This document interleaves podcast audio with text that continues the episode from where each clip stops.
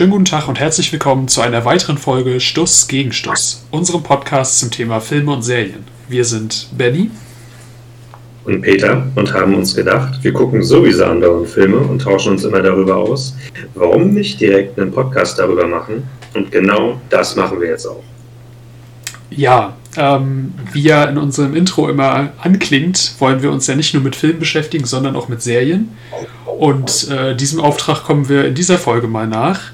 Und zwar haben wir uns überlegt, dass wir eine der, ich würde schon fast sagen, gehyptesten Serien der jüngeren Vergangenheit besprechen. Und zwar das Damen-Gambit. Und äh, dazu werden wir heute die ersten beiden Folgen besprechen. Also äh, zuerst werden wir so einen kurzen Überblick darüber geben, worum es überhaupt geht, was unsere ersten Eindrücke sind. Und dann ähm, gehen wir so ein bisschen mehr in die Tiefe zu den einzelnen Folgen. Genau. Dann, Peter, erzähl doch mal, worum geht es denn überhaupt? Richtig, also ähm, für alle, die ähm, die Miniserie noch nicht gesehen haben, Achtung, wir spoilern und äh, wir besprechen jetzt nicht nur kurz in fünf Sätzen, worum es in jeder Folge gibt, sondern wir gehen schon inhaltlich etwas mehr in die Tiefe. Also ähm, ja, entweder ähm, ihr hört euch jetzt an, was in der Serie zu sehen ist und guckt ihr euch dann an, oder ihr schaltet jetzt bitte, in, jetzt habt ihr noch die Chance, ganz schnell weg und dann könnt ihr euch überraschen lassen, wenn ihr das guckt. Und dann guckt ihr uns, äh, hört ihr uns natürlich danach bitte an. Ja. Nachdem genau. ihr fertig seid.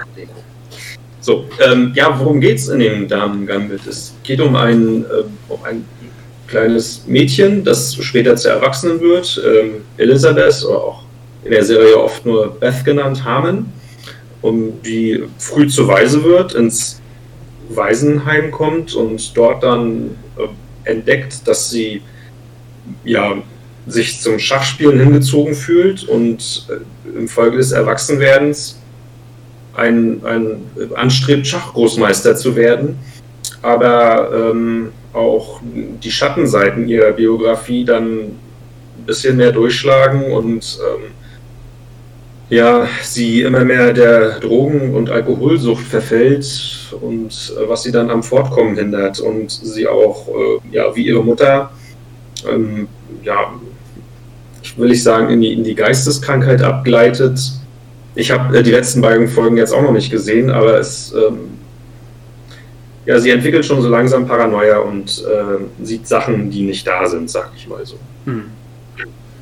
Ganz grob umrissen. Ja, würde ich sagen, passt so ungefähr. Also ich habe jetzt auch erst die ersten beiden Folgen gesehen, also so ein, zwei Sachen, die du gerade erzählt hast, habe ich noch nicht gesehen, aber war jetzt kein riesengroßer Spoiler. Ähm, ja, ähm, ich würde sagen, ich äh, erzähle mal kurz, was ich so von der Serie halte. Wie gesagt, ich habe erst die ersten beiden Folgen gesehen. Ähm, es ist interessant. Es ist mal was anderes als so diese typischen Sachen, die man sonst immer sieht. Ähm, wenn man das jetzt so hört, worum es geht, glaube ich, dann das reißt keinen vom Hocker. Ähm, weil ich kann mir vorstellen, dass Schach jetzt nicht so das Interessanteste ist, was was man so sich angucken kann. Äh, deswegen war ich auch ehrlich gesagt, bevor ich angefangen habe, die Serie zu gucken, so ein bisschen skeptisch. Aber es geht ja nicht vorrangig um Schach, sondern es geht ja eher um diese Figur, diese Person Elizabeth Harmon. Und ähm, ja, wie gesagt, es ist ganz interessant gemacht, ähm, aber es hat mich noch nicht so richtig gepackt. Trotzdem ist es immer, immer noch so erzählt, dass man wissen möchte, wie es weitergeht. Und äh, also ich werde die Serie auf jeden Fall zu Ende gucken, sind ja nur sieben Folgen und da ist es ja dann ein bisschen einfacher, die einfach mal durchzuziehen. Ähm, ja, also es ist in Ordnung, es ist solide, aber es ist jetzt nichts, äh, nichts so Packendes, würde ich sagen. Ja. Zumindest bis jetzt noch nicht. Also äh, mir hat die Serie oder die Miniserie bis jetzt ausgezeichnet gefallen. Ich habe aber auch schon ein bisschen mehr gesehen als Benjamin. Ich habe Folge 5 angefangen, dann musste ich zur Arbeit und ähm, ja, werde es auf jeden Fall natürlich zu Ende gucken, nicht nur um diesen Podcast machen zu können, sondern auch, weil mich das ja, so wie äh, Beth Harmon in der Welt des Schachs gefangen ist, bin ich gerade so ein bisschen gefangen in der Serie. Ich, ich finde das ähm, ja einfach überragend erzählt, wie Benjamin schon gesagt hat. Das Schach ist jetzt eine weniger zugängliche Welt für die meisten Menschen. Aber Schach ist ja in der Serie auch bloß für die Serienmacher ein Mittel zum Zweck, um ähm, praktisch das Fortkommen dieses kleinen Mädchens, ähm, sie wird ja dann zur Erwachsenen oder zur jungen Erwachsenen im Laufe der Serie, ähm, das, das Fortkommen dieses Mädchens zu zeigen, der, der Elisabeth Harmon. Und ähm, ja, wie sie praktisch selber so in dieser Welt des Schachs gefangen ist. Ich weiß nicht, ob sie sich permanent vom Tod ihrer Mutter ablenken möchte, aber ja, als ganz am Anfang ist sie sicherlich, ähm, hilft ihr das einfach, den, den Tod ihrer Mutter zu überwinden. Ja. Und da wären wir auch, glaube ich, gleich schon dabei, dass ich mal so ein bisschen, ich fange an mit der ersten Folge, nehme ich an, mhm. dass ich mal einfach jetzt mal in die erste Folge an, einsteige und mal so erzähle, was in der ersten Folge passiert. Ja. Benjamin, wenn dem etwas zwischendurch hinzuzufügen ist, bitte unterbrich mich. Mache ich. Gerne. Ja, also die erste Szene beginnt damit, dass die erwachsene Elisabeth Harmon ja zu spät kommt zu einer Schachpartie gegen den äh, sowjetischen Großmeister und sie praktisch morgens geweckt werden muss vom, ich nehme an, vom Hotelpersonal oder sonst was und sie, ja, weiß nicht, nach einer total durchzechten Nacht erstmal Alkohol trinken muss und eine Beruhigungstablette nehmen muss und sich dann fertig macht, äh, ja, runtergeht in den, in den Saal, in dem die Partie stattfindet, sich entschuldigt, viel zu spät kommen und das Spiel geht los. Sie erinnert sich noch einmal an den, an den Unfalltod, Autounfalltod ihrer Mutter und äh, ja, damit beginnt auch schon der Rückblick und die erste Folge, so richtig. Die kleine Elizabeth Harmon steht auf einer Brücke. Man sieht im Hintergrund das verunfallte Auto ihrer Mutter. Und ähm, sie kommt damit in die Obhut eines Waisenheims. Und ähm, ja, damit geht die erste Folge dann so richtig los. Sie ist in diesem, ähm, in diesem Waisenheim, wird sie ganz freundlich empfangen von der jungen Heimleiterin.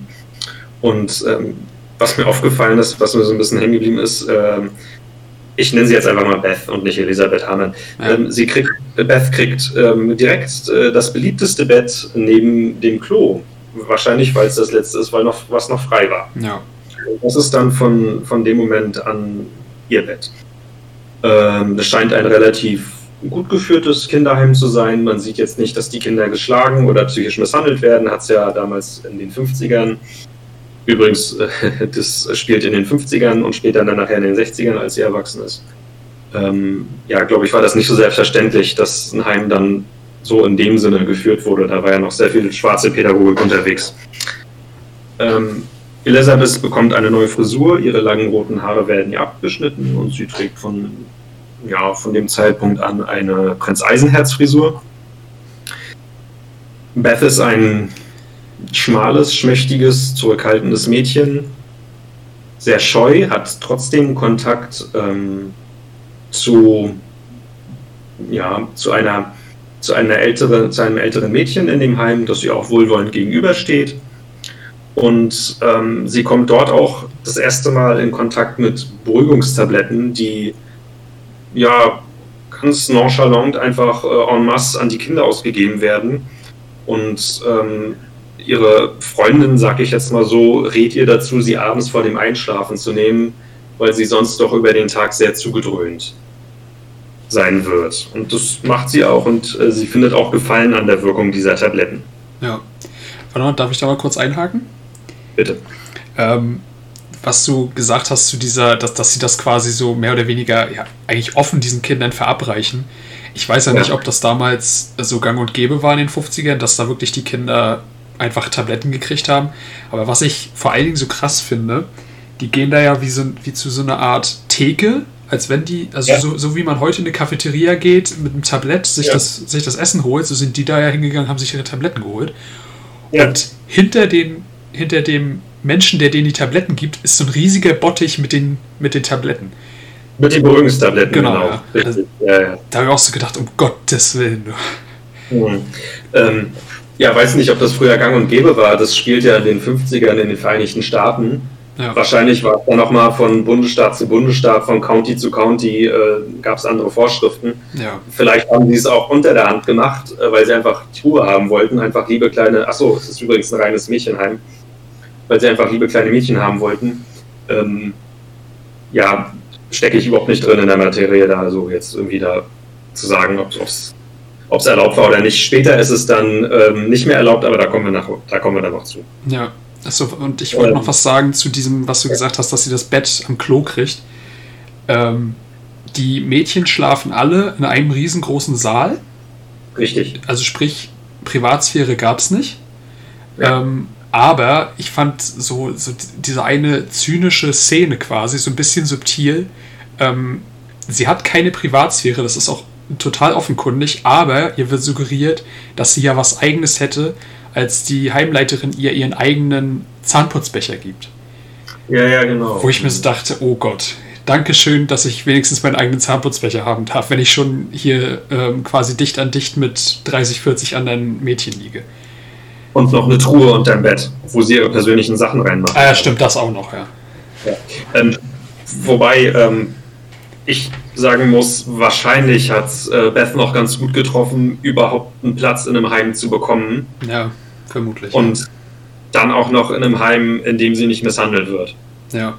Also, ja. wobei, sie wird körperlich nicht misshandelt, aber ich finde, das wird auch schon in der ersten äh, Folge einigermaßen klar, wenn auch wieder subtil, ich finde, sie, sie wird psychisch misshandelt. Also durch, äh, durch Tablettenmissbrauch? Ja, nicht nur dadurch. Ich finde, was du vorhin gesagt hast, sie wird, da, sie wird da herzlich empfangen. Das stimmt. Die Fassade ist herzlich. Aber ich finde, so hinter der Fassade ist das alles ziemlich kalt da drin. Es ist kalt, Benjamin, aber es ist, ähm, es ist ein Kinderheim. Es sind die 50er und ähm, also ich bin, bin der Meinung, ähm, das Heim, was da dargestellt wird, ist pädagogisch schon echt fortschrittlich zu dem, was bis weit in die 80er einfach äh, pädagogische Norm war. Ja, na gut, wenn, wenn man es aber aus heutiger Sicht sieht. Ja, natürlich, aber ähm, aus heutiger Sicht äh, ja, sind, sind viele Sachen, die vor 20 Jahren äh, noch gar nicht gingen äh, oder ähm, noch normal waren, gehen heute gar nicht mehr. Also ja. ähm, das, das sind die 50er, sie wird nicht geschlagen und in dem Zusammenhang hat sie es besser getroffen als 90 Prozent aller anderen Heimkinder. Ja, vermutlich. Das stimmt ja. wohl. So, machen wir weiter. Ja. Ähm, genau, sie kommt äh, zum ersten Mal äh, in Kontakt mit den später von ihr heißgeliebten Beruhigungstabletten. Sie bleibt auch immer bei der einen einzigen Marke, habe ich das Gefühl. In den anderen Folgen sind das immer dieselben Tabletten. Mhm. Einfach krass. Ich habe mir nicht gemerkt, wie das Präparat hieß, aber es ist irgendeine Beruhigungstablette. Mhm. Genau. Ähm, die Tabletten wirken beruhigend und ähm, dann kommt ein kurzer Rückblick, als ein Heimkind sie fragt, ähm, ich frage hier alle Kinder, wie sind denn deine Eltern gestorben? Und man sieht kurz, äh, wie ihre Mutter in den Rückspiegel des Autos guckt und sagt, äh, was, was sagt sie, ähm, halt dich fest oder mach die Augen zu. Mach, mach die Augen zu. Ja, das habe ich mir sogar aufgeschrieben. Genau. Und ähm, ja, dann ist die kurze Rückblende vorbei und äh, Beth äh, lügt einfach und sagt, ach, ich weiß nicht. Hm. Genau. Und ähm, fand, fand ich, ja, also sie hat es mit Absicht nicht gesagt, weil sie eigentlich, also sie ist ein sehr intelligentes junges Kind und ähm, junges Kind, junges Mädchen. Und glaube ich, wusste schon, was das bedeutet, was ihre Mutter gesagt hat. Ja. ja. Genau. Dann kommt es zu einem, zu einem Moment. Beth äh, hat ihre Matheaufgaben als schnellste gelöst und ihre Lehrerin ist total verwundert darüber, dass alle richtig sind und sagt zu ihr, naja, dann gehst du jetzt bitte in den Keller und äh, klopfst die Schwämme aus. Und äh, im Keller sitzt Mr. Scheibel, der, ja, der Schulhausmeister, der Heimhausmeister. Übrigens, äh, übrigens Beth wird äh, in der, äh, im Heim unterrichtet. Dort ist auch die Schule für die Heimmädchen. Die kommen da, glaube ich, nicht großartig raus. Nee. Und ähm, spielt gegen sich selbst Schach wahrscheinlich in seiner Pause. Und ähm, sie sieht dieses Schachbrett und ist, äh, also man merkt es richtig, sofort gefangen in der Welt des Schachs.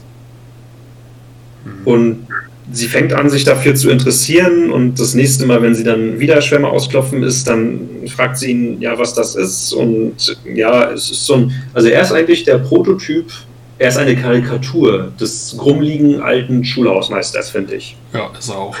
Das stimmt. Ja. Also es ist eine, eine Persiflage auf einen Schulhausmeister, finde ich. So, äh, sprech mich nicht an, geh weg. Also ein richtig alter, grummeliger Bär. So da, aber da, da würde ich gerne mal fragen. Sie fragt ihn ja, ob äh, ja. er ihr das nicht beibringen kann, was er da macht. Und da schickt er sie ja erst immer weg. Genau, er sagt, Schach ist nicht für Mädchen, irgendwie sowas sagt Genau. So, da, da habe ich mich aber auch gefragt, warum sagt er das? Ich, ich glaube sogar fast gar nicht, dass er es nicht will, weil er zeigt es ihr nachher letztendlich, weil sie ja relativ hartnäckig ist. Äh, ist hartnäckig, genau. Ich glaube einfach, dass er. Ich, ich, ich fand den ehrlich gesagt sehr sympathisch. Weil, ich auch. Weil, weil der so. Er, er war so, so dieses der hat so was Herzliches gehabt. Der war zwar so ein bisschen so, äh, so harte Schale, weicher Kern, so ein Typ war der. Ähm, genau, das ist der. Der, der. Ich glaube sogar fast, der hat das abgelehnt, ihr das beizubringen, zumindest zu Anfang, weil er so ein bisschen Schiss hatte, natürlich auch erstmal um seine Stellung da, weil ich kann mir vorstellen, wenn, wenn die das, äh, wenn da die Obrigkeit rausgefunden hätte, dass er dem Mädel da Schach beibringt, dann wäre seine Stellung vielleicht in Gefahr gewesen. Im Keller, genau. Der, der Hausmeister ist mit dem Mädchen im Keller allein, schon völlig klar. Kommt ja später auch raus. Genau. Ähm, ne? ja. Aber äh, natürlich, äh, ja, wird eine Rolle gespielt haben, aber ich glaube, er wollte einfach seine Ruhe haben in seiner Pause. Das kann auch sein. Meine, ja. ganze, äh, den ganzen Tag, während er da die Flure wischt und, äh, weiß ich nicht, Sachen repariert, ähm, tanzen da so neunjährige kleine Mädchen um ihn rum und, ähm, naja, weiß ich nicht, gackern und freuen sich und kreischen. Wahrscheinlich war er froh um 10 Minuten äh, Ruhe, dass er da seine Schachpartien durchspielen kann gegen sich selbst. Das kann auch sein, ja. Aber ja. So, so, so wie es nachher letztendlich ähm, sich entwickelt, kann ich mir aber auch vorstellen, dass er so ein bisschen sie schützen wollte.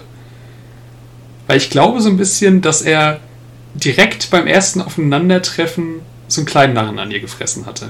Spätestens als er gesehen hat oder gemerkt hat, was sie kann. Ja, ja, ja, genau.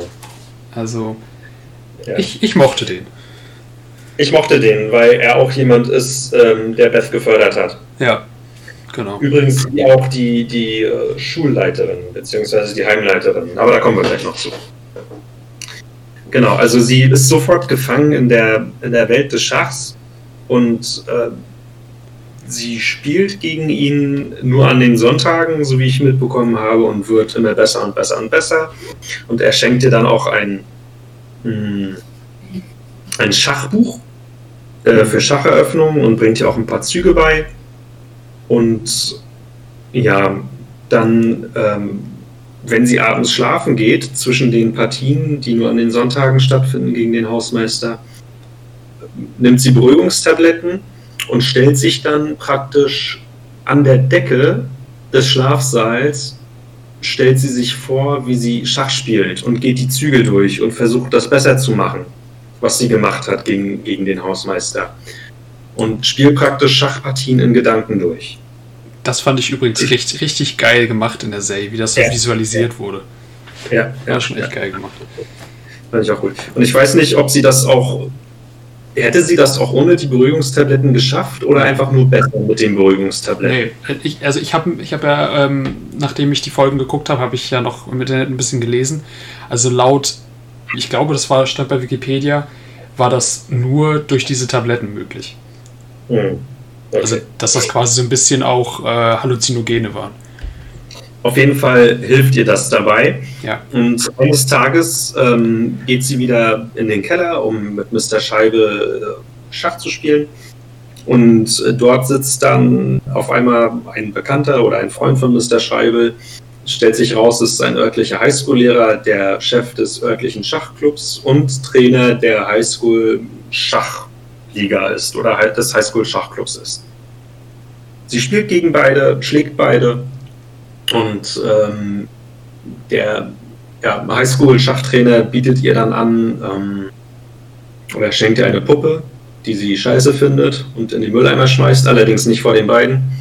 Und äh, bietet ihr dann an, simultan gegen alle seine ähm, ja, Highschool-Schachclub-Mitglieder hm, Schach zu spielen. Sie willigt ein dann ähm, meinte er, na, ich, also er würde dann am nächsten Tag mit der Direktorin sprechen und dann geht Elisabeth nach oben und will sich wieder, ja, wie in der Warteschlange am, am Schnellschalterimbiss ihre Tabletten abholen. Und dann ist bloß noch eine Vitamintablette drin, aber nicht mehr ihre Beruhigungstablette. Dann fragt sie den in der Ausgabe ganz verwundert, was denn wohl los sei. Und dann wird ihr gesagt, naja, also der Staat verbietet das, Kindern Beruhigungstabletten zu geben und das war's jetzt. Und sie ist dann auch ganz verzweifelt, bekommt dann auch Entzugserscheinungen, wird am nächsten Tag ins Büro der Direktorin gerufen oder der Heimleitung gerufen. Da ist dann wieder der Highschool-Lehrer da und ähm, es wird ihr eröffnet, dass sie jetzt dann äh, am Donnerstag einen Termin hätte in der Highschool, dort gegen alle Schach spielt. Es würde sie auch die beste Schülerin der Highschool begleiten und äh, ja, die Direktorin ist dem eigentlich ganz aufgeschlossen gegenüber und erlaubt ihr das. Ähm, sie geht dann dorthin, kriegt aber nochmal von ihrer Freundin, würde ich mittlerweile sagen, nochmal, irgendwie hat sie nochmal ein paar Beruhigungstabletten aufgetrieben und drückt ihr nochmal so zwei, drei in die Hand und damit ist es dann Beth praktisch möglich, irgendwie die Partie durchzustehen, beziehungsweise sich in den Geisteszustand zu versetzen, den sie zum Schachspielen ihrer Meinung nach braucht. Ja. Sie wird dann dort ja, vom Highschool-Lehrer eigentlich freundlich empfangen, von den Jungs, gegen die sie antreten soll, weniger freundlich. Stelle ich mir auch blöd vor, wenn du so ein 16-jähriger Bengel bist und äh, im Schachclub in der Schule spielst und auf einmal sollst du gegen eine 9-Jährige antreten. Würde ich mir auch irgendwie pikiert vorkommen, irgendwie auf den Schlips getreten. Auf jeden Fall schlägt sie alle und ist erstaunt darüber, wie leicht es ging. Ja, das fand ich auch das so geil. Ja. Wie bitte? Das fand ich auch so geil, wie, wie sie da quasi vollkommen mühelos die alle nass macht ja, ja, ja. Und ähm, das erzählt sie dann ihrem, äh, inzwischen würde ich auch sagen, Freund, dem Schulhausmeister ist der Scheibel, ähm, ist mit ihm wahrscheinlich als, ja, als Belohnung bekommen oder als Präsent bekommen, äh, dafür, dass sie alle geschlagen hat, die Pralinschachtel mit ihm auf. Und ähm, ja, verlangt dann, äh, verabschiedet sich dann von Mr. Scheibel geht wieder in den Schlafsaal zu ihrer Freundin und fragt, ob die noch, nee, gar nicht, in den Speisesaal und fragt, ob die noch mehr Tabletten hatte. Und die meint dann, so, sorry, also das, das war es jetzt mit Beruhigungstabletten, es gibt einfach keine mehr. Ja, Beth nutzt dann die Chance, als in, in der Aula des Heimes ein, ein Kinofilm vorgespielt wird und möchte an dieses große Glas mit den Beruhigungstabletten im, ja, im Tablettenschrank, der in so einem, in so einem abschließbaren Raum steht, kommen. Ja. Benny, der Film, der da gespielt wird in dem, äh, in dem Heimkino, ja. in der Aula im Heim, ähm, das ist doch äh, äh, Elizabeth Taylor äh, und äh, sie spielt doch Cleopatra äh, hier mit Caesar in dem Film. Wie heißt der noch? Hast du den Film auch erkannt? Nein, also ich habe ihn, glaube ich, als ich die Folge gesehen habe, erkannt. Ich konnte mich jetzt aber nicht mehr daran erinnern. Aber jetzt, wo du es sagst, ja, der heißt einfach Cleopatra. Der heißt einfach Cleopatra, der ja, Film, das, das ne? war einer dieser, ja. dieser letzten großen Monumentalfilme, bevor äh, Hollywood quasi den Bach runtergegangen ist. Das, das, das Old Hollywood, ja, genau. genau. So, ein, so ein Vandalenfilm, wirklich Monumentalfilm. Ich glaube, ja. das ist sogar das Fachwort dafür. Ja, der, der ging auch irgendwie fast vier Stunden oder so. Benny, meinst du, das ist äh, mit Absicht gewählt, der Film, weil die Schauspielerin der Erwachsenen, äh, Beth, heißt ja Anna Taylor Joy. Die Rolle im Film ist ja Elizabeth. Ähm, Im Film spielt die Cleopatra Elizabeth Taylor. Meinst du, das ist Zufall? Alter. Oder ist das eine. Also, um, um so viele Ecken habe ich jetzt nicht gedacht. Könnte das aber eine gewollte Namensgleichheit sein? Das kann gut sein, aber. Äh, pff, das kann schon gewollt sein, das kann schon bewusst so gemacht worden sein, aber ich kann mir auch vorstellen, dass das einfach. Ja, gut, es, es hat auch einfach gut gepasst, ne, für die Zeit. Das war halt, glaube ich, einmal, einfach damals einer der großen Filme. Aber ich kann mir gut vorstellen, dass das so gewollt ist. Also, ja. würde mich nicht wundern. Naja, auf jeden Fall. Ähm, schnappt sich Beth einen, einen Schraubenzieher und äh, muss praktisch gar nicht das Sch Schloss knacken, sondern dreht bloß die Schrauben, mit denen das Scharnier befestigt ist, ab und öffnet dann das Fenster, kriecht durch die Ausgabelücke, klettert auf einen Tisch und schnappt sich das große Pillenglas. Es ist wirklich ein riesiges Einmachglas. Ja. Schraubt das auf äh, und ich habe jetzt auch gedacht, naja, dann nimmt sich jetzt ein paar Pillen und steckt die sich in die Tasche, weiß ich nicht, so 10, 12 Stück und dann hat sie welche und dann weiß auch nicht weiter. Aber Beth leidet so sehr unter Entzugserscheinungen, dass sie eine Handvoll Beruhigungstabletten nimmt und sich die wie Bonbons einfach reinzieht, sie, sie einfach nur frisst. Ja. Dann Wie nimmt Tic- sie sich wie Tic-Tacs. Handvoll. Wie Tic-Tacs. Die haut die sich rein wie Tic-Tacs. Eine richtige kleine Druffi. Auf jeden Fall schnappt sich dann noch eine Handvoll, steckt die in die Tasche ihres Kleides und ja, will wieder zurückklettern. Entscheidet sich dann aber im letzten Moment doch noch und nimmt sich das Glas, haut ab durch die Luke und dann fangen auch schon die Pillen an zu wirken.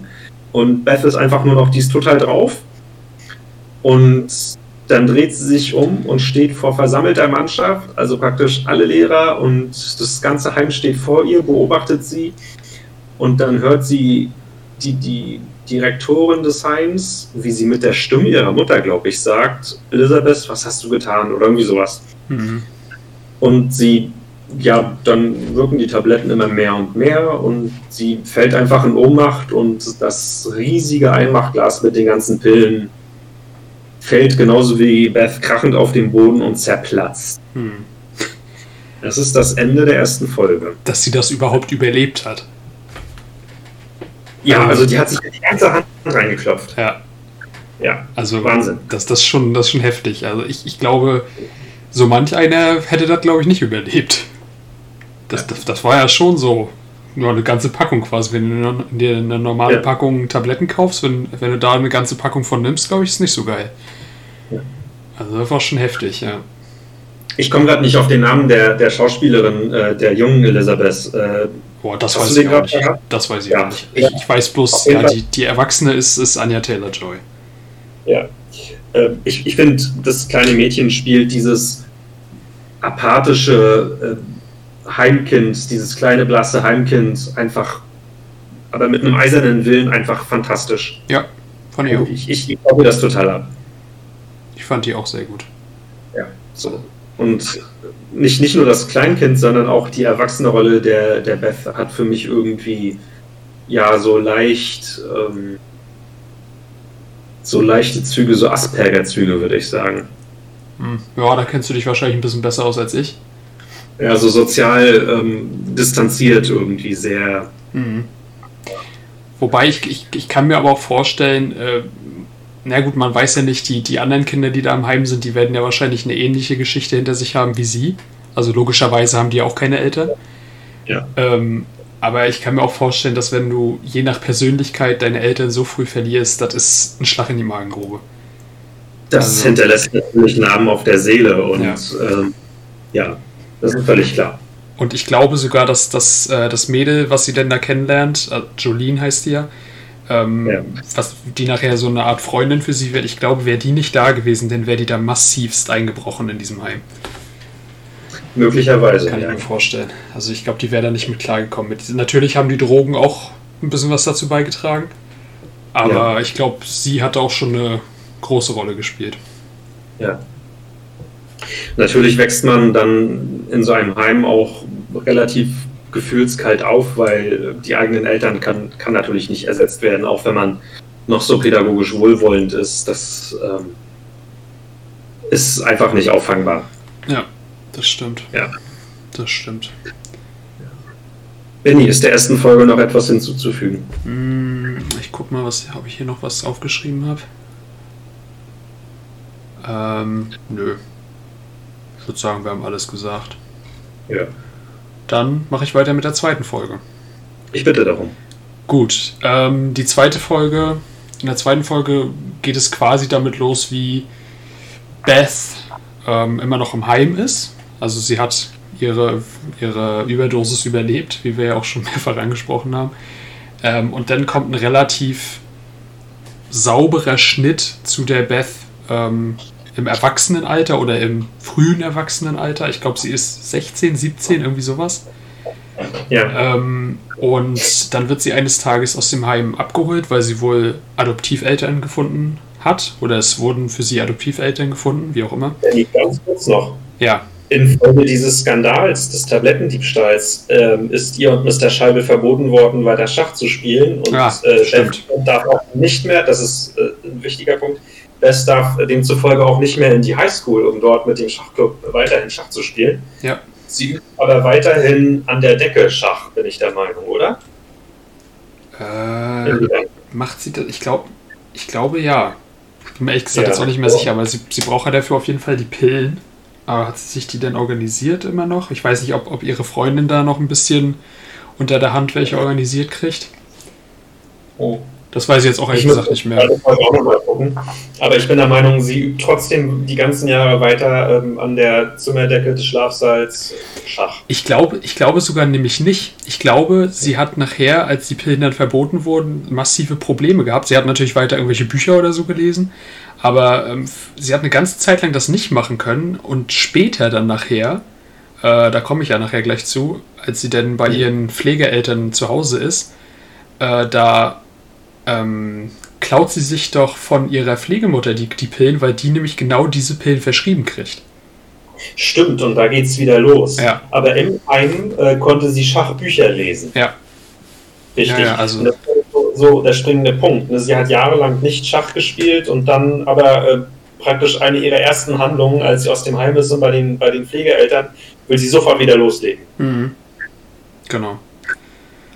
Ja, also sie wird, wie gesagt, da aus dem Heim rausgeholt, äh, von den Pflegeeltern zu, zu denen mit nach Hause genommen. Und ähm, ich, ich finde, da war so eine ähnliche, hat so eine ähnliche Atmosphäre vorgeherrscht wie damals, als sie im Heim angekommen ist. Nämlich sie wurde da relativ herzlich aufgenommen, vor allen Dingen von der Mutter. Der Vater Ja. ist so ein bisschen, ja, man weiß natürlich nicht, ich, äh, was der so alles hinter sich hat, dass, dass der so kalt geworden ist, aber der lässt sich zum Beispiel auch nur mit Nachnamen anreden. Ähm, Ja, der hat auch kein großes Interesse weder an der Frau, an seiner eigenen, noch an Beth. genau. Das merkt man relativ schnell. Ja, also Und ich finde, man merkt auch relativ schnell, dass er bloß dafür war, dass Beth äh, mit ins Haus aufgenommen wird, damit äh, seine Frau jemand hat, mit dem sie sich beschäftigen kann. Ja, das stimmt. Ja, Weil, weil die Frau ist halt auch relativ viel alleine Ja, und äh, dann hat sie zumindest da so ein bisschen Gesellschaft. und ich finde, die bemüht sich schon um Beth. Ja, Auf ihre eigene Weise. ja, ja. Ja. Und äh, genau, dann kommt sie da nach Hause. Die Frau, also ihre Pflegemutter, zeigt ihr dann ihr Zimmer. Das ist auch ganz nett eingerichtet. Also ich finde, so für heutige Verhältnisse ist es natürlich ganz furchtbar, aber damals war das wahrscheinlich ganz schön. Ja. Und ähm, sie geht dann auch auf eine Schule, also auf eine richtige normale öffentliche Schule. Ähm, ist Sie ist da, auch überrascht, dass das Zimmer nur für sie ist. ja, genau. Ja. Was, das, das ist nur mein Zimmer? Ja, ja, das ist dein Zimmer. Ja, und das ist auch relativ groß sogar. frei. Ja, Also schon, schon ganz, ganz ordentlich. Ähm, ja, genau, sie geht auf eine Schule, ist da aber schon ziemlicher Außenseiter. ja. Einmal, weil sie neu ist natürlich, aber auch durch ihr, ja, durch ihr Verhalten. Sie ist halt relativ schüchtern, relativ, ja, ich, ich würde fast sagen, sozial unbeholfen. Ja, da Ähm, kommt der kleine Asperger. Ja, Und sie ist auch ähm, anfangs, glaube ich, nicht auf der Höhe der Zeit gekleidet, sondern immer noch ein bisschen wie so ein Heimkind. Ja. Und äh, die, Ja. die Klamotten, die ihr dann die, die Pflegemutter rausgesucht hat, die haben es auch nicht wirklich besser gemacht. Die machen das auch nicht besser, nein. Äh, und trotzdem, auch wenn sie jetzt auf eine Schule geht und so weiter, beschäftigt sie sich natürlich immer noch sehr viel mit Schach. Also sie äh, liest Bücher, wie gesagt. Ich glaube, sie geht auch in die Bibliothek und so und, und sucht da nach Büchern und fragt nach Büchern über Schach. Also die ist quasi besessen, richtig, von Schach. Sie hat, äh, sie soll Zigaretten holen für die Mutter im, im Späti nebenan. Ja. Ich glaube, in Europa sagt man nicht Späti, sondern vielleicht im Drugstore. Und ähm, hat dann aber nicht genug Restgeld, um sich eine Schachzeitschrift zu kaufen und stiehlt sie dann. Ja. Ja. Ver verborgen in der Tageszeitung. Ja, genau, die, die Schach-Review, glaube ich. Hm, kann sein, ja. Ja. Ähm, genau, was habe ich noch aufgeschrieben?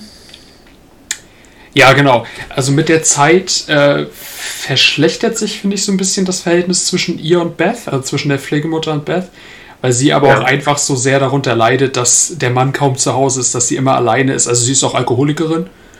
Ähm, Ja. Sie äh, kriegt Tabletten verschrieben und Ja. äh, das, was ich ja vorhin schon mal angesprochen hatte, dass äh, sie auch quasi medikamentenabhängig ist, Alkoholikerin ist, also die ist auch eine gebrochene Persönlichkeit quasi. Ja. Ähm, und eben diese Tabletten ähm, nutzt Beth dann nachher, um wieder ihre Schachpartien an der Decke spielen zu können.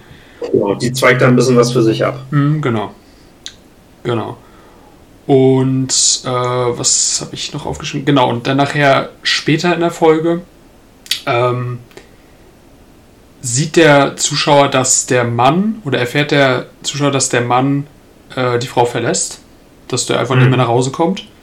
Und ja. ähm, die Frau ist natürlich, wie ich ja gerade schon gesagt habe, ohnehin schon ziemlich kaputt, weil der Mann kaum zu Hause ist und jetzt kommt er gar nicht mehr wieder. Also da ist die Welt komplett für sie am Ende. Ja. Und ähm, gleichzeitig beginnt sich aber die Welt für Beth wieder ein bisschen zu verbessern, weil sie da nämlich von einem Schachturnier in Kentucky erfährt. Richtig. Und ähm, sie erfährt aber, dass man, um daran teilnehmen zu können, eine Startgebühr von 5 Dollar bezahlen muss. Ich glaube, in den 50ern waren 5 Dollar schon ganz ordentlich. Also ja. jetzt kein, war jetzt kein Vermögen oder so, aber ich glaube, damit konntest du schon einen halben Einkauf erledigen, so ungefähr. Auf jeden Fall wäre das, äh, also ich behaupte jetzt einfach mal, in einer normalen Mittelschichtsfamilie hat kein Kind 5 Dollar pro Woche äh, Taschengeld bekommen. Nee, auf keinen Fall. Niemals. Also ich, ich weiß, ähm, ich habe letzten Tage so ein paar Videos gesehen und da war, ich glaube, ein Kinoticket hat so in den 50ern, ich glaube, 30 Cent gekostet. Bitte. Das heißt, du konntest von 5 Dollar mehr als 10 Mal ins Kino gehen. Ja. Für 5 Dollar kriegst du heute nicht mal eine kleine Packung Popcorn. So. Ja. Ähm, und genau, sie brauchte halt diese Startgebühr und äh, hatte das Geld logischerweise nicht. Und ähm, um das Geld aber zu kriegen, hat sie sich dann wieder an ihren Kumpel, den Hausmeister, gewandt. Und nachher später in der Folge kriegt sie das Geld auch, ohne dass der Zuschauer jetzt direkt erfährt, von wem es ist. Aber es ist eigentlich klar, es ist vom Hausmeister. Weil wer würde ihr das Geld dann sonst zuschicken? Vorschießen, glaube ich. Ja, ja. Äh, jedenfalls, sie hat das Geld dann. Und sie fährt dann auch zum Turnier. Und da eröffnet sich quasi wie so eine neue Welt für sie. Sie hat ja quasi vorher immer nur im Keller gegen den äh, Hausmeister gespielt, beziehungsweise auf diesem einen kleinen Turnier da gegen die Highschool-Jungs. Ja, Aber das ist jetzt. Einmal. Genau, und das ist jetzt äh, das erste Mal ein richtiges Turnier unter Wettkampfbedingungen. Und Benny, ich finde, das ist zum zweiten Mal, dass sich für sie eine neue Welt auftut. Einmal, als sie das Schachbrett sieht im Keller des Hausmeisters. Ja. Und jetzt auch einmal, als sie in die Welt des Turnierschachs praktisch sich selbst einführt. Sie wird ja nicht eingeführt. Ja. Sie erkämpft ja. sich ja alle selber mit ihrem unbändigen Willen irgendwie. Mhm. Und ich finde das auch so geil, mit was für einer Selbstverständlichkeit sie da auftaucht, obwohl sie eigentlich so von diesen ganzen Regularien und den ganzen Traditionen und so nichts weiß. Aber ja. trotzdem ist sie du zweifelst keine Sekunde daran, dass sie es ernst meint und dass sie auch davon überzeugt ist, dass sie alle schlagen kann. Wobei sie innerlich wahrscheinlich gestorben ist, aber trotzdem ja. zieht sie das, also sie, sie kann zu anderen und zu sich selbst hart sein und sie zieht es durch. Ja. Das ist schon, schon geil, aber das, das war wirklich so, so ganz komisch natürlich für jemand. Ich, ich glaube auch, dass die meisten Leute, die diese Serie sehen, nicht wirklich Ahnung von, von Schach haben und auch nicht von Schachturnieren. Also für mich war das auch relativ neu. Also diese Uhren kannte ich, dass es diese Uhren gibt, wusste ich. Aber mit diesen ganzen Wertungen und wer wie viele Punkte hat und was nicht noch alles, das war für mich auch neu. Also ja, ich habe in meinem Leben vielleicht 30 Partien Schach gespielt äh, gegen Familie, Freunde, Bekannte und auf keinen Fall irgendwie mal, ja, weiß nicht, an einem Schachturnier oder sowas auch mal äh, daran gedacht teilzunehmen. Ja. Also für mich war das auch alles neu ähm, ja, einfach toll, sowas auch mal zu sehen. Also so, ich sag's mal, Minderheitensport. Ja. ja. Ähm, doch, ich, ich habe mal Schach im Fernsehen gesehen, ähm, bin vom, vom Feiern irgendwann um 3 Uhr morgens nach Hause gekommen, da lief auf Arte oder BR Alpha oder sowas, lief eine Schachpartie, aber man hat das praktisch nur virtuell gesehen, also da waren keine Leute, die sich gegenüber gesessen haben, sondern es wurde dann bloß ganz äh, monoton kommentiert, wer was gemacht hat. Ach du Scheiße. War wie Anfang der 2000er, ja. Geil. Hm. ja, jedenfalls, äh, sie nimmt dann an dem Turnier teil, muss sich dann da eintragen in Formulare und was nicht noch alles und dann kriegt sie da ihre, wird sie da dem Turnierbaum quasi zugewiesen als ähm, Spielerin mit fehlender Wertung, weil sie hat ja noch keine, sie hat ja noch nie ein Turnier gespielt. Okay. Und dann kommt sie erstmal in den ja, in den Turnierbaum der Anfänger quasi, spielt dagegen Worüber die. ist. Was? Ich finde, man merkt, dass sie darüber empört ist. Ja, ja, dass klar. sie so so eingestuft wird. Ja, ja, ja. Aber letztendlich, was, was sollen die Leute machen? Die, die, die können eher schlecht in den Kopf gucken und sagen, oh ja, die kann ja wirklich was. Richtig. Also so Aber das zeigt sie. Ja. Und äh, ja, dann spielt sie ihre ersten Matches ähm, und ja, gewinnt die auch relativ easy. Ähm, und äh, kommt dann immer weiter voran im Turnierbaum und äh, trifft dann nachher auch ähm, auf die besten Spieler, zumindest die besten Spieler, die da am Turnier teilnehmen. Und sie hat aber auch keine wirklichen keine Ängste so wirklich. Also sie hat jetzt keinen wirklichen riesengroßen Respekt. Natürlich dadurch, dass sie die Leute auch nicht kennt. Also ich denke mal, äh, wenn, wenn jetzt jemand, der, was weiß ich, äh, wenn jetzt ein, ein äh, Jugendfußballer ähm, auf einmal mit 16 gegen Cristiano Ronaldo spielt, der hat ja Ehrfurcht ohne Ende. Aber sie kennt die ja nicht. Genau. Sie hat ja auch noch überhaupt gar keinen Einblick gehabt im Turnier Schachwelten. Ja, deswegen. Also für sie waren diese Namen einfach, ja, Namen wie jeder andere auch. Hm. Genau. Und was ähm, in dieser Folge auch noch passiert, neben dem Schach, ist, dass sie quasi, dass ihr Körper ihr mitteilt, dass sie erwachsen wird. Um es mal ein bisschen euphemistisch zu umschreiben. Äh, Ja. Sie kriegt nämlich ihre erste Periode. Richtig. Und ähm, ja, das ist natürlich auch nochmal so ein bisschen, ich kann es natürlich nicht beurteilen, ich bin keine Frau, ich bin kein Mädchen, ich weiß nicht, wie das ist. Aber ich kann mir vorstellen, dass das schon ein relativ krasser Einschnitt ist in, in meinem Leben. Ja. Und ja, dann, dann hat sie einmal natürlich mit ihrem Schach zu kämpfen und dann aber auch noch mit dieser Neuerung, sag ich mal. Und ähm, nichtsdestotrotz lässt sie sich nicht davon abbringen, das Turnier zu gewinnen. Sie trifft am Ende, wie gesagt, auf den, auf den ähm, ja, am besten gesetzten, den am höchsten gesetzten und äh, besiegt auch den. Und ähm, genau, sie kriegt 100 Dollar Preisgeld dafür, was glaube ich äh, schon wirklich eine ganze Menge war. Und als sie dann damit nach Hause kommt und ihre Ziehmutter davon erfährt, dass äh, sie so viel Geld damit verdient hat, meldet sie sie sofort zu einem höher dotierten Turnier an. Die hat sofort Dollarzeichen in den Augen, die Frau. Genau. Und das, das war, finde ich, so dieses Zeichen, so wie, wie es äh, damals wahrscheinlich auch schon, aber vor allen Dingen später so diese Eltern gab, die, die ihre Kinder auch zu Schönheitswettbewerben geschickt haben und schon mit fünf in Mickey Mouse Club und was nicht noch alles. Das war, glaube ich, so eine Wobei- frühe Form davon. Wobei ich finde, die Mutter treibt sie ja, ja nicht so an, steht nicht im Hintergrund die ganze Zeit und piekt und du mach und du, du willst doch, Beth will von alleine. Das stimmt. Beth zieht sich äh, ähm, selber ohne Ende Schachbücher rein, Ja. spielt die ganze Zeit, äh, wo sie nur kann und ähm, die Mutter profitiert einfach davon und macht sich, ja, Beth gewinnt dann Turniere und macht sich einfach von den Preisgeldern ein flottes Leben. Ja, das stimmt. Also das, das, das stimmt. Sie, sie macht das aus eigenem Antrieb und vermutlich hätte sie auch hätte sie auch weiterhin an Turnieren teilgenommen. Ob das jetzt nur unbedingt höher dotierte Turniere gewo- gewesen wären, das weiß man nicht. Aber ja, ähm, die Frage ist, ähm, was ich mir ja auch aufgeschrieben habe. Meinst du, es geht ihr dort, wo sie jetzt ist, also am Ende der zweiten Folge, da bei ihrer Pflegefamilie ohne den Vater dann, geht es ihr da besser als im Heim? Ja, Warum? Einfach weil ihre Welt das Schach ist und sie kann, sie kann das ausleben. Okay, dann, Und dann, das- dann anders Sie gefragt. diesen- Ja. Nee, okay, sag du erstmal, was du sagen wolltest.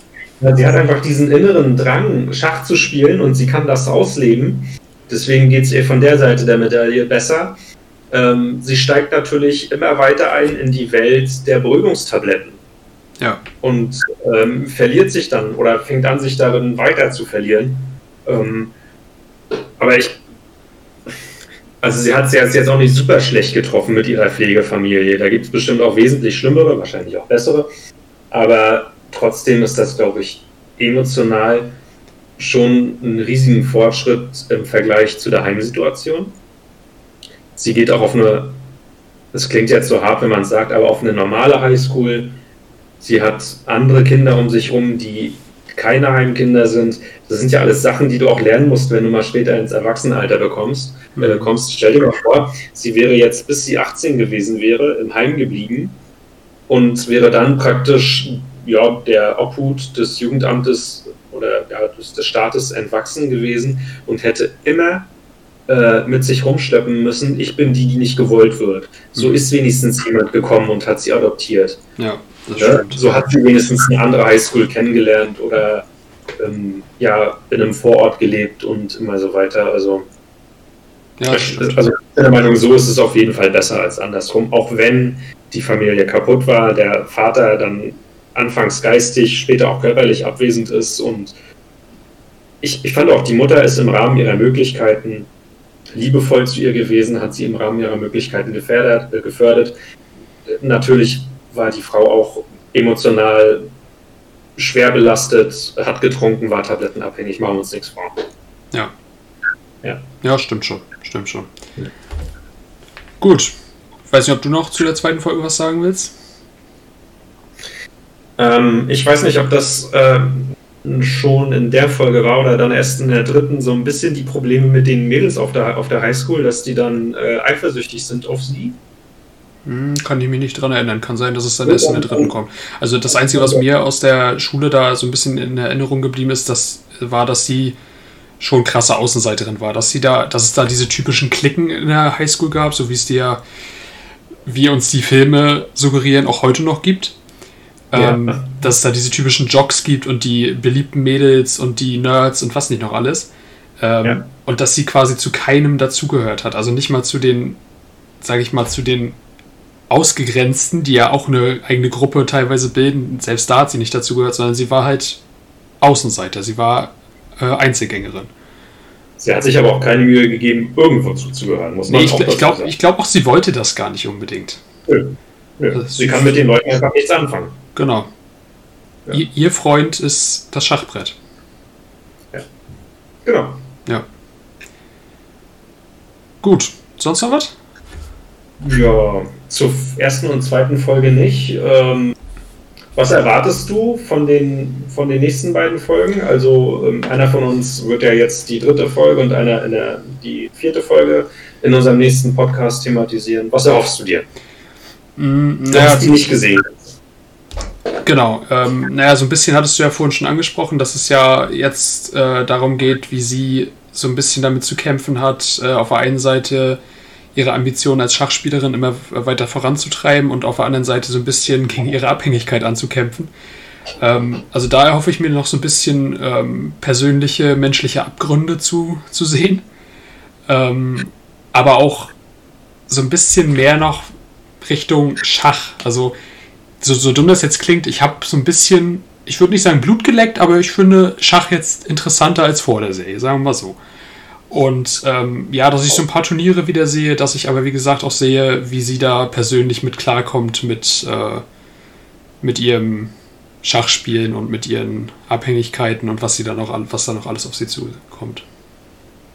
Ja. Also im Gegensatz zu Benjamin habe ich die Folgen 3 und 4 schon gesehen werde mir die aber nochmal angucken vor dem nächsten Podcast und ähm, freue mich darauf, die nochmal zu sehen, weil mir die sehr gut gefahren haben, äh, gefallen haben. Die Geschichte nimmt weiterhin Fahrt auf und es entwickeln sich äh, ja, weitere menschliche Unzulänglichkeiten. Das ist gut. Drama ist immer gut. Genau. Alles klar. Benjamin. Dann haben wir es erstmal. Ja. Kommen wir zu unserer ähm, allseits beliebten Kategorie zwei schnelle Fragen. Jo. Fragen, die nichts, aber auch gar nichts mit Film und Fernsehen zu tun haben. Benjamin, äh, dem aktuellen Anlass entsprechend, es hat ja viel geschneit zuletzt äh, in deutschen Landen. Wenn du ein Auto hättest, würdest du Ganzjahresreifen benutzen oder würdest du zwischen Winter- und Sommerreifen wechseln? Was eine Frage. Ja, gute Frage. Ähm, an, an jemanden, der, äh, du hast noch keinen Führerschein, ne? Nee, noch nicht. An jemanden, der noch keinen Führerschein und ich hoffe, demzufolge auch noch kein Auto hat. Zwinker, zwinker. nee, habe ich nicht. Ähm, ich bin auch, also ich bin schon Auto gefahren in der Fahrschule, aber jetzt noch nicht äh, auf glattem Untergrund. Also ich weiß, ich weiß jetzt nicht, was, äh, was mir bevorstünde, wenn ich mit Sommerreifen auf äh, glatter Straße fahre zum Beispiel. Ähm, ja, was würde ich machen? Also ich, glaub, ich, glaube alleine deswegen, dass, dass es ein bisschen bequemer ist, würde ich glaube ich Ganzjahresreifen nehmen. Auch wenn ich nicht weiß, da stecke ich nicht tief genug drin, äh, ob die jetzt wirklich krasse Nachteile gegenüber Sommer- und Winterreifen in den entsprechenden Gegebenheiten hätten. Ähm, das weiß ich leider nicht genau. Aber ich glaube, äh, oder ich, ich denke, wenn ich, ähm, wenn die, wenn das keinen großen Unterschied machen würde, dann würde ich auf jeden Fall Ganzjahresreifen nehmen. Hm. Also, ähm, ich muss dir sagen, weder mit Alljahres- oder Ganzjahresreifen noch mit Sommerreifen noch mit Winterreifen hast du auf, auf Eis eine Chance. Bei den Winterreifen geht es tatsächlich nur um Schnee. Ja, Wenn es glatt ist. Ja, ja. ja. Und ähm, ich muss dir sagen, ich hatte bei meinem ersten Auto, hatte ich immer gewechselt zwischen Sommer- und Winterreifen. Und ja, als ich dann aber die Modelle danach hatte, habe ich einfach gedacht, boah, nee, ich muss nicht alle halbe Jahre diesen, diesen Mist haben mit dem Umrüsten mhm. und dann noch die Reifen lagern, dann hast du nicht genug Platz im Keller, dann musst du die irgendwie in so einem Autodings einlagern, da musst du Geld für bezahlen. Und da habe ich ehrlich gedacht, das tue ich mir nicht an. Und äh, habe mal jemand so in der Reifenwerkstatt gefragt und der meinte dann so, ja, ganz unter uns, äh, ich habe Alljahresreifen drauf, weil früher war das mal ein Riesenunterschied. Hm. Äh, ob du mit Winterreifen gefahren bist oder, oder Sommerreifen in den jeweils ähm, entsprechend anderen Jahreszeiten.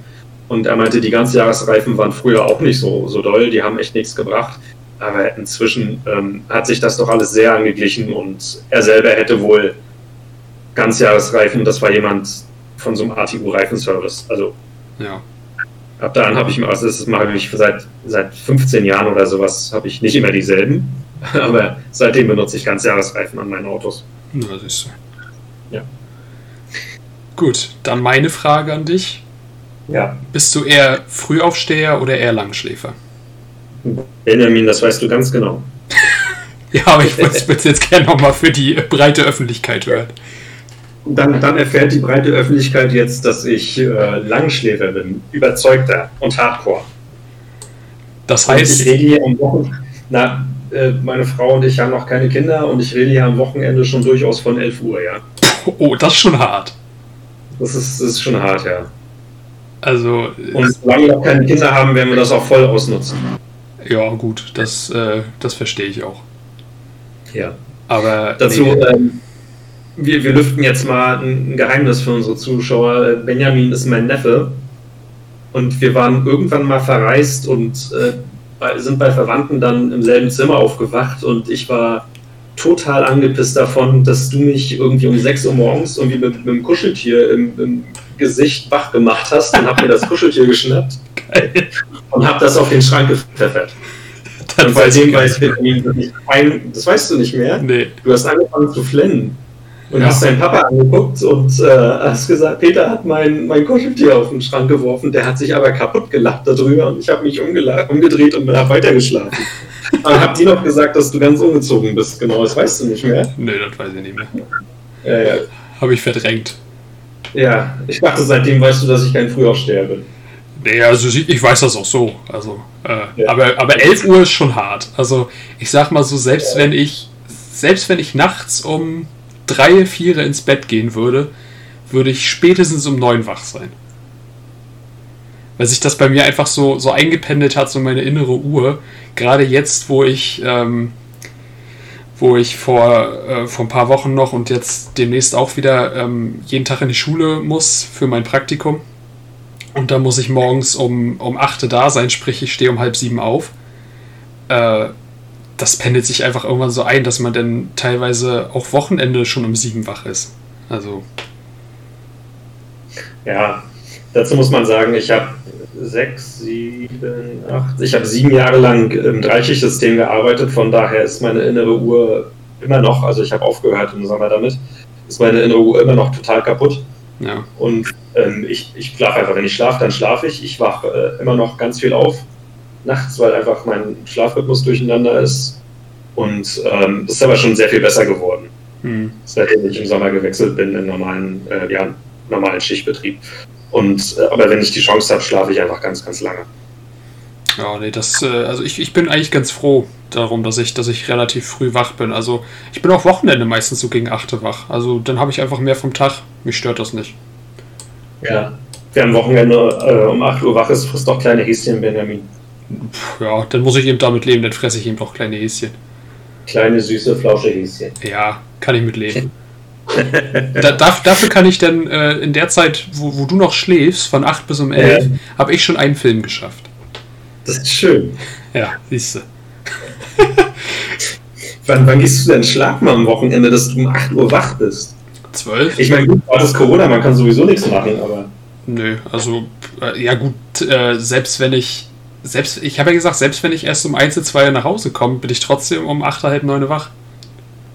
Ist einfach so. Man, manchmal lege ich mich dann nachmittags noch hin, wenn ich müde bin. Wenn ich wirklich das Gefühl habe, äh, mir fallen gleich die Augen zu, dann lege ich, leg ich mich halt Nachmittag noch mal eine Stunde hin.